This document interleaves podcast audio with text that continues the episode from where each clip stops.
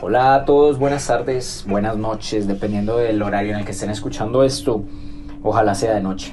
Primero que todo me presento, mi nombre es Juan David y aquí en compañía de mi amigo Daniel vamos a empezar a hablar sobre un tema que en su entonces fue bastante polémico, que es sobre el exorcismo de Annalise Michel. De pronto ustedes lo conocen más como el exorcismo de Emily Rose, como la película. No sé si de pronto conocen eh, el tema a más profundidad, si lo han visto en nuestras redes sociales, Instagram, TikTok, el Templo de las Sombras, pero acá vamos a introducirnos un poco más en lo que realmente fue. Bueno, bien, como eh, bien ha comentado mi compañero Juan David, vamos a hablar de, de, unos hechos en los que inclusive se basa una película, que es la de Emily Rose. Se basa en un, exor un exorcismo, que justamente es el caso más documentado. Es un exorcismo en el que prácticamente hay pruebas de todo. Fue también muy controversial. Eh, lo iremos viendo porque la historia la verdad es que vista con una perspectiva amplia, eh, deja bastante que desear en cuanto a lo que se refiere a un exorcismo, yo creo. Bien, Juanda, cuéntanos, ¿qué tenemos? ¿Cómo, cómo empieza? ¿Quién es esta, esta chica, Annalise Michel? ¿De dónde viene? ¿Cómo empieza todo esto? Ok, bueno, Annalise Michel es una niña de 16 años cuando inicia todo esto. En 1952, en Alemania, en el occidente de Alemania, más precisamente en Leverfink, donde esta chica inicia con problemas de depresión, con uno que otro problema mental por el cual fue internada en un psiquiátrico, el cual duró un año, ¿sí? Luego de esto, eh, no estoy muy seguro si fue bien tratada o no en ese entonces, pero a, a medida que pasó el tiempo, se fue catalogando más que todo por sus padres, pues viene de una familia bastante religiosa, eh, se fue catalogando como una posesión demoníaca. Bien cabe mencionar también que mm, esta chica eh, comienza con unos episodios de lo que denominaron epilepsia. Epilepsia. Todo empieza de aquí. Se habla también de que ella tenía una depresión, como tú ya has comentado, y, empezamos a tener de nuevo como una fórmula, ¿no? De, una serie de, pequeños puntos, sobre todo que atacan la parte mental de la persona, que pueden acabar desembocando en, lo que finalmente se creo se mal interpretó como un exorcismo, como una posesión real, que iremos viendo por cada una de estas pistas pero ya adelanto yo que realmente viendo cada una de estas pistas que se va dejando en la historia, finalmente se tuvo que obrar de otra forma. Claro está, aparte de lo que estás diciendo de estas anomalías que se pueden denominar hoy en día pues con, con los avances de los estudios psiquiátricos y psicológicos, se le podría dar una explicación, podría ser a un 90% de lo sucedido, ¿no? Pero ¿qué pasa con ese 10? ¿Qué pasa con ese 10% que no se puede explicar? Que obviamente quedó documentado, ¿no? ¿Qué pasa con ese 10% que sobrepasa lo, lo paranormal? Esto, claro está, la última decisión la tienen ustedes, pero vamos a hablar un poco más de ello, ¿no? Vamos a entrar en detalle. Annalise Michel empezó con sus problemas de epilepsia y de depresión. Al internarse un año en el psiquiatra, luego de, de salir de allí, va a la universidad donde se interna y tiene una amiga que es la única amiga con la que ella compartió en la universidad, puesto que ella era, digámoslo, en ese entonces bastante extraña. Ella comienza a presenciar varias situaciones paranormales, por decirlo de alguna manera, como que se le movían los objetos, comenzaba a tener visiones, comenzaba a escuchar voces que la atormentaban día y noche, siempre le decían que se suicidara, que se que se hiciera daño y sobre todo a sus padres, ¿no? ¿Qué pasa? Esto podría ser interpretado como alucinaciones de esquizofrenia, ¿no? Pero, ¿qué pasaba con las cosas que se movían a su alrededor? ¿Qué pasaba con las cosas que eh, se movían de un lado y aparecían en otro? Y sobre todo, que todos estos sucesos siempre iniciaban a la misma hora, 3 en punto de la mañana. Bien, tenemos muchos puntos que tratar aquí realmente. Sobre la parte paranormal, ella dice, ella comenta que veía una especie de caras diabólicas, unas caras que son muy, eran muy feas, que la aterrorizaban. A partir de aquí también ella empezó a tener una condición un poquito intolerante a objetos sagrados o espacios consagrados, como pueden ser crucifijos o imágenes de la Virgen. Y esta aversión a todo ello mm, le empezó a producir una especie de alejamiento de todo lo que era la parte clerical. Por aquí la familia empieza un poco a, indagar y a, pedir ayuda a la iglesia, ya que pues, ellos directamente lo clasifican como una posesión demoníaca o que ella estaba siendo, digamos que, manipulada por el demonio. De lo más importante, realmente de aquí, de lo que podemos extraer, era estas caras malignas que ella eh, menciona que la atraban mucho, que, que, la, que, la, perseguían, que la veía varias veces eh, al día y esto ocurría mientras eh, ella rezaba.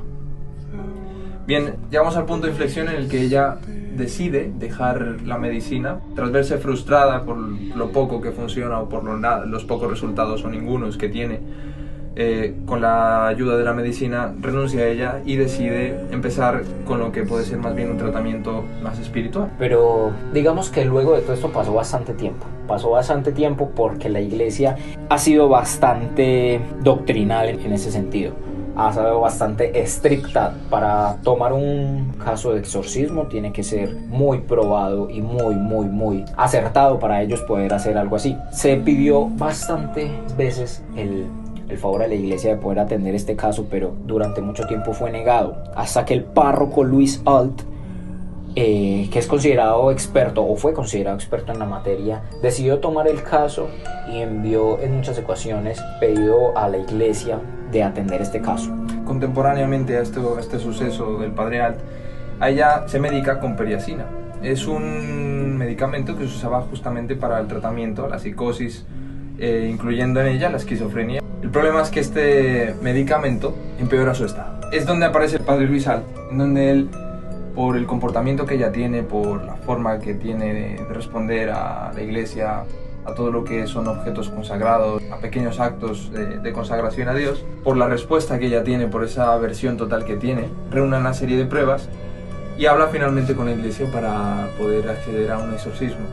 Bien, la iglesia era bastante reacia a esto, porque la iglesia intentaba no meterse en casos en los que pudieran ser mediáticamente grandes, sobre todo si llegan a ser mentira, para no verse manchados en algo que puede serles contraproducente. Volvemos a contextualizar y es que estamos en un tiempo en el que todas las familias llevaban una, una religiosidad muy grande y en el que la iglesia tenía muchísimo más peso que a día de hoy. Sobre todo para la familia de Emily, o bueno, Annalise. Ese es el caso real.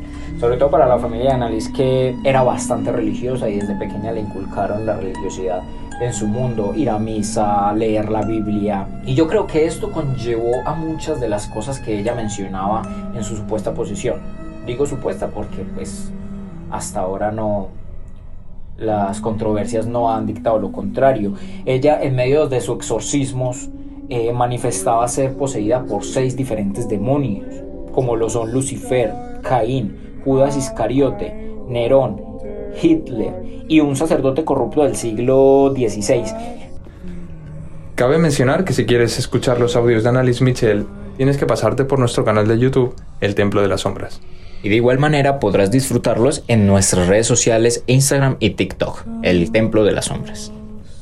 Mm, pero si tú te pones a pensar, si ella es proveniente de una familia religiosa, son nombres que normalmente se mencionan. Eh, y que seguramente, inclusive en la propia iglesia en la que ellos asistían, se habló de este padre corrupto Fleischmann. Por ahora no hay ningún tipo de información que ella realmente pueda haber sacado de forma espiritual o paranormal. Exacto. Ok, es importante también decir que este exorcismo empieza porque ella decide tomar. Eh, hay varias fuentes que dicen que ella ve a la Virgen en un momento en específico en el que ella, digamos que recibe la revelación de que su caso va a ser una demostración de que el mal realmente existe.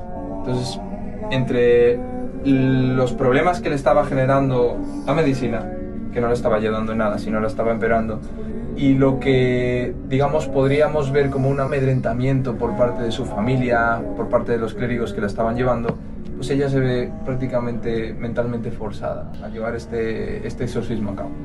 Este exorcismo dura aproximadamente un año y como un dato curioso podemos ver que mm, estas personas que se presentan en la posesión de esta chica, eh, estas voces que hablan en la película, Nerón, Hitler y Fleischmann creo que son sustituidos En concretamente Hitler y Fleischmann son sustituidos por Belial y Legión, si no me equivoco. Sí, sí, es cierto en la película. Eh, y a partir de aquí, bueno, se nos empieza a torcer todo ya, ¿no? Estamos en mitad del proceso, este proceso largo en el que ella se somete a muchas sesiones de lo que se podía llamar un exorcismo un poquito precario, en el que ella se la mantenía en ayuno, se la mantenía, tenía que ser su cuerpo totalmente consagrado, tenía que estar limpio, tenía que ser santo. Y aquí entramos entonces en qué es realmente lo que le empieza a pasar. O sea, ella empieza a deteriorarse de una forma, a un, a un ritmo alarmantemente rápido. Claro, es que si tú tienes en cuenta, es, es muy difícil poder llevar un caso donde tú no entiendes absolutamente nada de lo que está pasando, porque como tú dices, no estaban funcionando los medicamentos que se estaban tomando, las terapias, pero tampoco el exorcismo, ¿no? Esta chica llegó al punto de destrozarse por completo las rodillas en un ataque de genuflexión, que genuflexión como tal es el acto de poner una rodilla al suelo y hacer reverencia a Dios, ¿sí? Es un acto de consagración. un acto de consagración. Esto lo, lo podría hacer en un lapso de 600 veces al día, hasta destrozarse por completo las rodillas. Se escondía abajo de la mesa y ladraba como un perro durante días, Es decir, actuaba como una bestia. como una bestia, totalmente. Sí, comía arañas, comía carbón. En una ocasión le arrancó la cabeza a un pájaro, se la comió completamente en pues, un acto de locura total. Ella lamía su propia orina del suelo e incluso se podían escuchar sus gritos y sus lamentos durante horas a través de la pared, puesto que la tenían encerrada, no podía ver la luz del sol, la tenían encerrada totalmente y amarrada. Claro, si tú te pones a pensar en un acto de locura, digamos, de esquizofrenia, digamos, no nos vamos tan lejos. En un acto de esquizofrenia, una persona con hambre, puesto que la tenían en total ayuno, ve un insecto en el suelo e inmediatamente se lo come. Sí. O una persona totalmente deshidratada. De hecho, lo hemos visto. Tenemos a este hombre, Bell Grills, el- Ah. este, este famosísimo sí, mm, superviviente, que varias veces eh, nos ha mostrado cómo en procesos de total deshidratación inclusive se puede llegar a beber uno su propia orina para intentar no morir. Son procesos que tu propio cuerpo inclusive tal vez lleva implícito para sobrevivir. Al final esta chica parece que estaba intentando sobrevivir constantemente. Pero súmale a ello su, Su psicosis. su psicosis, su deterioro mental. Bien, ¿qué pasa aquí? Entonces tenemos un exorcismo que no estaba funcionando, tampoco. O sea, era una segunda derrota para ella, en el sentido de la medicina no funcionaba, los exorcismos tampoco funcionaban. Tenemos la figura de la Virgen que le dice que ella debe sacrificarse para poder, digamos, mostrar al mundo que existe el mal. Pero teniendo en cuenta que ella tomó esa decisión, la Virgen se lo propuso, le dijo, o, o te vas a descansar, o te quedas y le muestras al mundo que existe el mal. De hecho, en concreto, su decisión le costó un año de, si se puede llamar, por así decirlo, vida, Tortura. tortura prácticamente. Eh, hasta que finalmente esta chica muere en unas condiciones eh, poco deplorables. Realmente son unas condiciones bastante inhumanas, inclusive. Neumonía, anemia, deshidratación, Fiebre. anorexia. Fiebre hasta las trancas. Finalmente este cuerpo estaba llevado al límite y muere el 1 de julio a una edad temprana, muy pero que muy temprana, 23 años. teniendo en cuenta que el exorcismo duró un año, pero ella como tal en la enfermedad o Este en su psicosis Correcto, en- sí, en, esa, en esa caída total lo pasó por siete años. descenso de siete años a la locura, a ella creer que no era ella el problema, sino eran los demonios, eh, que era Satanás que quería manifestarse a través de ella y que sobre todo ella era un mártir que iba a mostrar cómo el mal existía.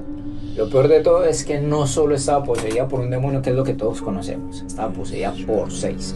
Y en los audios podemos ver cómo cambia su voz, ha sido revisado por expertos, que el tono de voz cambia a medida que iba hablando y se iba manifestando cada uno de los personajes. Se habla también de distintas personalidades, inclusive a la hora de hablar. También es verdad que no tenemos realmente muchísimo material, teniendo en cuenta el tipo de caso, lo que tenemos, lo que, puede, lo, lo que podemos tener para la posteridad. Es bastante material, pero es verdad que sigue siendo escaso para poder determinar si... Pues aunque es uno de los, de los exorcismos más documentados de la historia, tenemos que tener en cuenta que en ese momento pues no había mucha mucha tecnología para, para tener ese, esta documentación. Nos podemos basar en uno que otro video de baja calidad y audios, audios que como pueden ser reales, Pueden no serlo. Exacto. Bien, finalmente volvemos a que esta chica muere en una condición de neumonía, anemia, posible psicosis, con muchísima fiebre, el día 1 de julio, y se le realiza la autopsia. Bien, en la autopsia eh, se determina o se atribuye, por así decirlo, su muerte a una total desnutrición y deshidratación. ¿Qué pasa aquí? Con esto se desencadena o se empieza una persecución a las personas que hicieron esto, que permitieron que esta chica llegue hasta este punto. En este caso, los padres de Annalise y los curas que participaron en su exorcismo fueron llevados a juicio por la presunta culpabilidad de asesinato de su propia hija. Todos fueron declarados culpables de homicidio por negligencia. Total negligencia al permitir de que todo esto pasara durante tanto tiempo. Personalmente pienso que si realmente fue así negligencia y tortura y todo lo que pasó. Claro, cabe mencionar aquí que son personas que estuvieron con ella día tras día prácticamente viendo su estado, viendo cómo empeoraba y permitiendo que esto siga ocurriendo. Es verdad que son hombres de fe, gente que se estaba enfrentando, digamos, al maligno, a Satanás, y tal vez eh, nublaron su mente a lo que realmente estaba ocurriendo, que es ver un ser humano desgastarse, deshacerse, descomponerse totalmente hasta finalmente la muerte. Yo creo que muchos de ellos realmente sabían que esta chica iba a morir finalmente y que no iba a haber una, una especie de milagro en el que ella se iba a sanar. Finalmente se les condena, seis meses de cárcel. es irrisorio, teniendo en cuenta de que si se notó que, eh, que fue real, que fue un homicidio, que fue un asesinato, pues su condena es irrisoria. Bien, tras haber ya tratado lo que tenemos, la, la- la historia, que seguro ya la conocéis si estáis aquí, vemos que hay dos películas muy buenas que se basan en estos hechos reales. Una de ellas es El exorcismo de Emily Rose y la segunda es Requiem, El exorcismo de Micaela. La primera de ellas es bastante más famosa que la otra. Películas que dejan muchísimo, vamos a decir, mal cuerpo al espectador. Eh, películas que tal vez eh, siempre tocan estos temas de, cómo una persona se convierte en una bestia, en un demonio, en alguien temible, y cómo una persona de fe se acerca con muchísimo valor, con el valor que le da Dios, intentar salvarla del demonio. Quiero interrumpir un poco acá para contarte una anécdota, una anécdota que me pasó con esa, con esa película del exorcismo de Emily Rose. Y fue que hace un buen tiempo, hace unos años ya, yo me levanté todo el tema del terror, donde si me voy a ver una película tiene que ser, tiene que ser en total oscuridad, tiene que ser de noche y en lo posible si estoy solo, para poder meterme un poco más en el personaje y, y entender el terror que estaban sintiendo. Cabe mencionar que yo opino que Juanda es una de esas personas que son muy duras mentalmente y que prefieren meterse en situaciones que la gran mayoría no haría. Eh, les gusta sufrir y, y bueno, es una persona que, bueno, eh, ya iremos viendo cómo... Yo siento que, que si tú vas a disfrutar una película de terror es porque realmente te tiene que asustar. y, y es realmente duro que algo me asuste. Claro está, no estoy diciendo pues que sea aquí mm, el hombre más fuerte del universo, pero me gusta. Eh, no sé si alguna vez se han visto la película de Emily Rose. Todo empieza con, con actos paranormales, donde todo empieza exactamente a las 3 de la mañana. Me puse como y empecé a ver la película me concentré mucho puesto que me puse audífonos para meterme más en la película, para aislarme de la realidad. Y en ese entonces mi computador estaba fallando. Sí, ya tenía unos cuantos años, pero nada del otro mundo. En medio de la película, en un momento clave, se me apagó el computador. No sentí absolutamente nada de susto. Simplemente lo único que hice fue prender la luz, pues que no se veía absolutamente nada. Prender el computador nuevamente y pues mientras este prendía, teniendo en cuenta que era un computador antiguo, pues se demoraba un tiempo prendiendo. Al prender el computador me doy cuenta que eran las 3 y 5 minutos de la mañana. Ahí siento yo un poco de, de- de terror, puesto que o fue mucha coincidencia. Claro, es un apagón, ¿no? Por así Claro. decirlo. Sí, en, un sí, momento, en, el, simplemente- en el momento preciso. Claro, se La me apagó. coincidencia dentro de las coincidencias. Se me apagó el computador, normal, pero lo prendo yo y son las 3 y 5 minutos, 5 minutos de más que se demoró prendiendo el computador y teniendo en cuenta que estaba viendo una película basada en hechos reales donde todo inicia a las 3 en punto de la mañana. Es algo extraño que en ese momento pues me dio un poco de susto. Sin embargo, me senté y seguí viendo la película.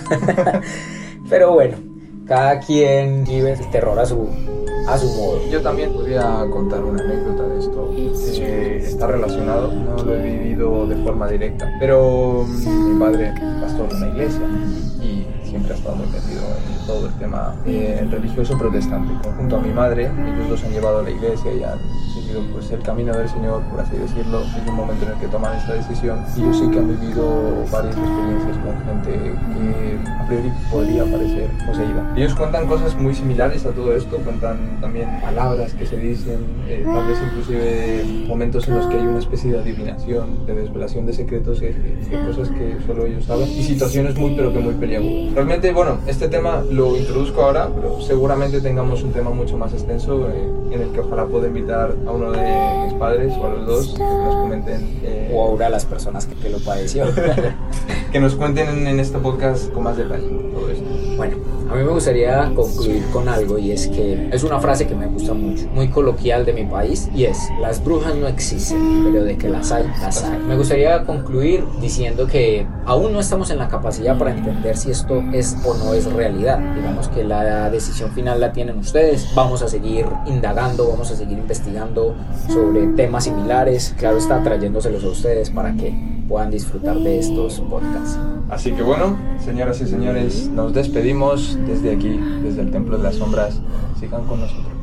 No olviden seguirnos en Instagram, TikTok como el Templo de las Sombras. Ahí estaremos compartiendo contenido de diferentes temas para ustedes.